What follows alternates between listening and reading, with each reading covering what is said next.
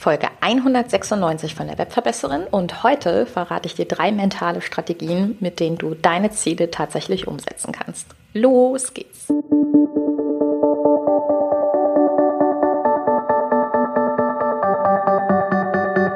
Mit Webinaren erfolgreich. Der Podcast, mit dem du als Trainer, Coach oder Berater online sichtbar wirst. Erfahre hier, wie du dich und deine Expertise durch Webinare gezielt sichtbar machst.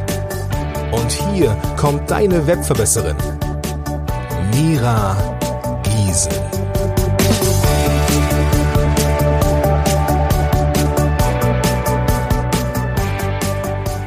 Hallo, liebe Webverbesserer, schön, dass ihr wieder eingeschaltet habt. In den vergangenen zwei Folgen, also der 194 und der 195, da ging es ganz viel um Business Inventur, Business Recap und ähm, die richtigen Ziele setzen. Und wir wollen in dieser Podcast-Folge miteinander besprechen, wie du auch tatsächlich in die Umsetzung kommst, weil ich weiß, dass es immer ganz viele Leute gibt, die haben dann so eine ganz große To-Do-Liste, die wissen genau, was sie alles machen müssen und dann sagen sie, ja, äh, davon habe ich gar nichts umgesetzt.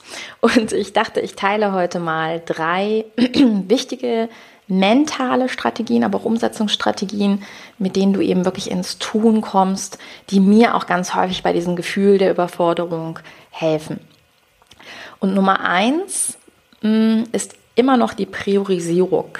Also ich weiß, dass ich sehr viele Dinge auf meiner To-Do-Liste häufig stehen habe, die gar nicht so unbedingt immer in mein Hauptziel einzahlen. Mein Hauptziel, und ja, jetzt wirst du wieder einmal die Wiederholung hören, die du vielleicht gar nicht mehr hören kannst, ist das Optimieren von Kennzahlen. Also mehr Reichweite, mehr Leads, mehr Conversions, mehr Wiederkäufer. Okay, das sind unsere vier Kennzahlen, die wir haben.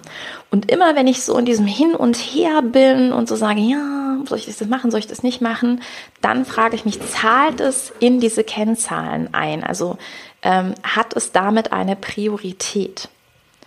Wenn es keine Priorität hat, wenn es nicht in die Kennzahlen einzahlt, dann darfst du dich natürlich gerne fragen, macht es mir zum Beispiel viel Spaß? Habe ich da total Lust drauf? Ähm, kann ja zum Beispiel sein, dass du bei einer Kooperation eingeladen bist oder einem Workshop oder irgendwas, was du vielleicht kostenlos machst. Und dann kannst du natürlich trotzdem erstmal grob gucken, okay, wie könnte es meine Kennzahlen einzahlen? Das ist so das eine. Und das andere ist aber auch die Kennzahl, macht es mir einfach Spaß. Wenn es mir wirklich Spaß macht, ist doch in Ordnung. Dann erlaub dir sehr gerne auch zwei oder drei oder vier Spaßprojekte im Jahr. Ich finde das völlig okay. Optimalerweise macht dir natürlich dein ganzes Business so richtig Spaß und auch Reichweite bekommen macht dir Spaß und so weiter. Aber ich glaube, da sollte man auch nicht ganz so streng sein. Und ähm, ein weiterer Tipp, den ich dir geben kann, ist, ich arbeite sehr gerne mit einer Späterliste. Das heißt, wenn ich so merke, ja, also das zahlt schon in meine Ziele ein, aber ähm, von der Priorität ist momentan dieses oder jenes Projekt ganz besonders wichtig, weil es zuerst kommen muss, weil es halt eine zeitliche Limitierung hat oder ähnliches, dann arbeite ich gerne mit der sogenannten Späterliste. Ich schreibe mir total gerne Sachen auf für später. Und es ist auch ganz faszinierend, muss ich sagen, wie häufig ich schon irgendwelche Ideen hatte für Online-Kurse oder für Workshops oder ähnliches. Die habe ich auf meine Späterliste geschrieben und wenn ich so heute drauf gucke, du weißt, jetzt im Januar mache ich gerade meine Business-Inventur, mein Business-Recap und da gucke ich natürlich immer diese Späterliste durch. Ach, und irgendwie muss ich dann immer grinsen. Ich glaube, man hört es mir auch gerade an weil da sind auch viele Ideen dabei, die vielleicht mein Gehirn in dem Moment total wichtig fand und total cool fand und total gut fand, wo ich aber so dann aus heutiger Sicht drauf gucke und sage, ach guck mal, da bist du auch wieder auf irgend vielleicht einen Trend aufgesprungen, der da gerade besonders stark war oder etwas, was dich gerade stark beschäftigt hat, aber vielleicht im Gesamtkontext gar nicht so gut ins Business reingepasst hätte. Und deswegen kann auch diese Späterliste manchmal ein enormer Entspanner sein. Tipp Nummer zwei, ne? Priorisierung war jetzt Nummer eins auf die Kennzahlen. Nummer zwei ist die Minimum Baseline. Hm, wenn du mir schon eine Weile zuhörst, weißt du, ich liebe die Minimum Baseline. Was bedeutet das? Was ist das Kleinste, was ich jetzt tun kann, um dieses Ziel umzusetzen? Was ist das wirkliche Must-Do? Vielleicht kennst du das, dass du ein Ziel hast, Hm, sagen wir einfach mal, du möchtest mehr bei Instagram posten für Reichweite und willst mehr Reels machen und dann geht dein Gehirn hin und sagt, ja gut, aber wenn wir jetzt mehr Reels machen, also dann muss ich ja erstmal lernen, wie ich richtig, richtig geile Videos mache und optimalerweise haben die dann auch einen Untertitel. Naja, und vielleicht bearbeite ich auch meine ganzen alten Reels nochmal und vielleicht mache ich auch erstmal noch einen Contentplan und wenn ich die Reels mache, dann könnte ich sie doch auch bei YouTube einspielen oder bei TikTok und dann wird das Projekt immer größer und größer und größer und größer und größer. Und der Output, also was du tatsächlich machst und was die Leute da draußen tatsächlich erleben, ist höchstwahrscheinlich so bei 0 oder minus 10. No shame, ich mache das auch regelmäßig. Ähm, und irgendwie, es kommt nichts da draußen an, weil du in deinem Kopf es immer größer und größer und größer machst. Und wenn ich das bemerke, dann arbeite ich auch wieder mit der Späterliste übrigens. Und ich arbeite mit der Frage, was ist die Minimum Baseline? Wenn ich jetzt sage, mein Hauptziel, die Priorität ist mehr Reichweite und ich weiß, dass Instagram mehr Reichweite durch Reels, also Videos, im Moment mehr ermöglicht. Entschuldige, scheiß auf Perfektion, scheiß auf Untertitel, tu es. Niemand guckt in deine alten Reels und sagt, guck mal, da hatte die noch gar keine Untertitel. Also wirklich, Ganz ehrlich, wenn ich in meine alten Reels zum Teil reingucke, denke ich mir auch manchmal so, hm, nicht gut, nicht perfekt. Aber who cares? Es gibt durchaus immer noch Leute, die sich die angucken und immer noch Kommentare drunter schreiben und sagen, cooler Tipp, danke. Also, perfekt ist definitiv nicht das Ziel und die Minimum Baseline erleichtert einfach an wahnsinnig vielen Stellen. Was ist wirklich das, was ich jetzt tun muss? müssen die Dinge tatsächlich komplett neu gemacht werden. Also ähm, wenn wir in unserem Haus das Bad renovieren wollen, dann renovieren wir nicht das ganze Haus. Okay? Das ist so ein bisschen die Metapher, die ich dir jetzt einfach mitgebe, das Bild, was ich dir mitgebe.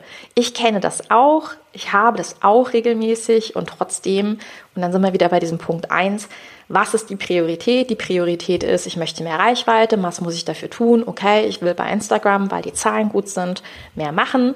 Auf Instagram ist das favorisierte ähm, Content-Medium Video, okay, dann nehme ich Videos auf. Und zwar mit dem kleinstmöglichen Nenner. Kümmere dich nicht um Hintergründe, kümmere dich nicht um, ähm, keine Ahnung, irgendwelche Glitzereffekte. Das, was zum Beispiel bei so einem Video wirklich hinhauen muss, ist der Ton. Was da wirklich hinhauen muss, ist der Mehrwert, der Inhalt des Videos. Und ich glaube, du wirst mir auch recht geben. Es gibt so viele High-Class Glitzer, Flitzer-Videos, wo, wo man so sagt, ja, aber der Inhalt, naja, ich weiß nicht, hat mir das jetzt bei etwas geholfen? Eigentlich nicht. Und dann gibt es Videos, die sind vielleicht optisch jetzt nicht so der Brüller, aber der Mehrwert da drin war der Knaller. Wirst du vielleicht auch haben. Und deswegen immer wieder fragen, was ist die Minimum Baseline? Und wenn es dich nicht loslässt und der kleine Meckerer und Kritiker in deinem Kopf sagt, aber wir müssen doch noch, dann gib ihm die Späterliste und sagt, ja, okay, wir schreiben das mal auf, ja? Und dann gucken wir uns das an, wann du das machst. so, und da wir ja quartalsmäßig hoffentlich regelmäßig auf unsere Ziele drauf gucken, kann die Späterliste, naja, sich im Laufe der Zeit ein bisschen entschlacken. Okay, Tipp Nummer drei. Ähm, das Umsetzen selber. Ich weiß, dass ganz, ganz viele Leute Zeitmanagement-Probleme haben und ganz viele meiner Mentees sagen immer wieder, ich finde das so krass, wie du in die Umsetzung kommst. Das liegt, glaube ich, einfach daran, dass mein Gehirn so ein bisschen strukturierter ist. Ich bin ja das, was ich immer als Planpreneur bezeichne. Das sind sehr strukturierte Typen, ähm, Typen, die sehr gerne mit Journal arbeiten und so weiter. Übrigens, wenn du wissen möchtest, was für ein Entrepreneur-Typ du bist, dann kannst du mal auf meine Website gehen, webverbessern.de und dann gibt es dort den Menüpunkt Entrepreneur-Quiz und da lernst du, was du für ein Persönlichkeitstyp bist. Ob du zum Beispiel ein Planpreneur bist, wie ich, oder vielleicht ein Dupreneur, der halt macht, macht, macht, macht, aber irgendwie die Gesamtstruktur dabei nicht hat vielleicht bist du aber auch ein Tripreneur, dem es viel leichter fällt, Geschichten zu erzählen und Inhalte weiter zu verbreiten. Oder du bist ein Visionpreneur, also jemand, der lieber nur das ganz große Ganze im Kopf hat. Das nur so als Info. Und es ist wichtig, auch so ein bisschen zu gucken, ähm, was passt zu dir, wenn es ums Umsetzen geht. Wann und wie fällt dir Umsetzen leicht? Was für mich extrem gut funktioniert, ähm, sind drei Dinge. Nummer eins, ich frage mich nochmal, was sind meine Hauptziele? Also Reichweite, Leads, Conversions. Und was ich tatsächlich früher gemacht habe, war, dass ich Thementage hatte. Ich habe also einfach Umsetzertage gehabt, ich gesagt habe, heute mache ich Content für Reichweite, ähm, heute konzentriere ich mich auf E-Mail-Marketing und Verbesserung und so weiter. Das hat sich bei mir natürlich auch weiterentwickelt. Ähm, was bedeutet, ich habe am Vormittag halt verschiedene To-Dos, die ich umsetze und unter anderem packe ich in diese To-Dos drei kleine Sachen, die ich machen kann. Eine für Reichweite, eine für die Lead-Generierung und eine für die Optimierung des Verkaufs. So, das ist das eine, was ich mache. Oder du machst es eben wirklich mit Umsetzertagen. Ich packe dir in die Show Notes auch zwei andere Folgen. Eine Folge zum Thema Prokrastination, wie man Ziele mit dem richtigen System erreicht, also zum Beispiel solchen Thementagen oder auch, ähm, wie du mehr Zeit gewinnst, weil ich auch durchaus weiß, ich, ich habe keine Kinder. Ich habe eine Katze, die ist mein Kind, aber die ist ganz gut anpassbar. Wenn ich jetzt auch eine Familie habe oder was weiß ich nicht was, dann kann es halt ganz hilfreich sein, nochmal ganz anders auf die eigene Zeitplanung zu gucken und auch dazu packe ich dir nochmal eine Folge in die Show Notes. Was ich dir aber extrem empfehle, ist auch einfach mal zu schauen, was gibt dir Energie, was nimmt dir Energie. Ähm, ich weiß zum Beispiel, dass ich eher ein bisschen introvertierter bin dass ich sehr gerne mit anderen arbeite, aber dann auch tief, tief, tief, tiefer mit denen gehe und nicht so an der Oberfläche kratzen kann. Und das zehrt aber trotz allem Energie. Was bedeutet, ich habe zwei fixe Tage in der Woche, Montag und Freitag, wo ich meine Außentermine mache, ob das Interviews sind, ob das Kooperationsgespräche sind, ob das Termine mit Kunden sind. Und das gibt mir natürlich an den anderen Tagen, Dienstag, Mittwoch, Donnerstag, eine enorme Planungsfreiheit, wo ich mich einfach einschließen kann, Podcasts aufnehmen kann, also vorausgesetzt, der Briefträger klingelt nicht. Hm. Es gibt ja auch durchaus die Stummtaste für die Klingel, aber lassen wir das. Aber du weißt, was ich meine, wo du nicht abgelenkt bist die ganze Zeit, wo du wirklich dich auf dich konzentrieren kannst. Und das finde ich ganz, ganz hilfreich, um wirklich Ziele zu erreichen, sich viel mehr Gedanken zu machen, wie du deine eigene Planung optimieren kannst, so dass es für dich passt. Nicht, weil ich dir jetzt sage, hey, du solltest es so und so machen. Oder auch zu überlegen, welche Dinge du einfach auslagern kannst. Und wenn du genau bei diesen Dingen Hilfe haben möchtest, wenn du sagst, ja, ich bräuchte bei all diesen Dingen jemanden, der an meiner Seite ist und der das auf dem Schirm hat, der mit mir eine Gesamtstrategie bastelt und mir immer wieder sagt, nein, jetzt kommt A, dann kommt B, dann kommt C. Also der genau sagt, was ist dein Masterplan? Der mit dir gemeinsam überlegt, was ist die Minimum Baseline? Was musst du wirklich tun und was ist nur in deinem Kopf?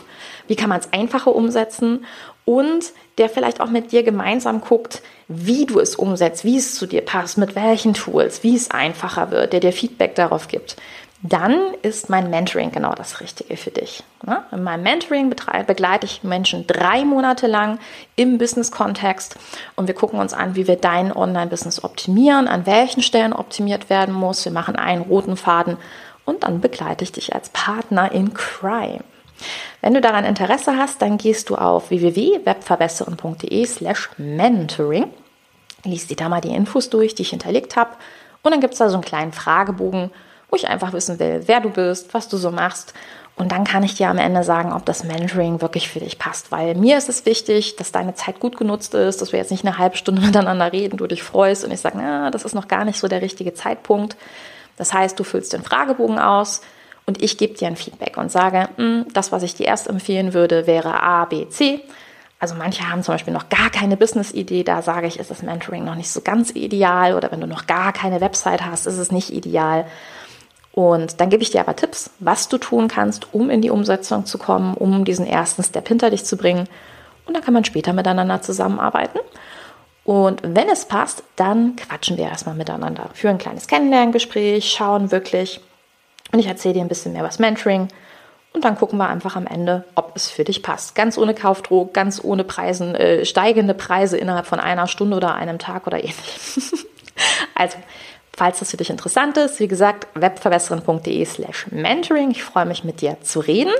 Und ansonsten sage ich vielen Dank fürs Zuhören. Vielen lieben Dank für, ja, dafür, dass du da bist. Viel Spaß beim Umsetzen und bis in 14 Tagen. Also, bis bald, deine Webverbesserin, deine Mira. Ciao.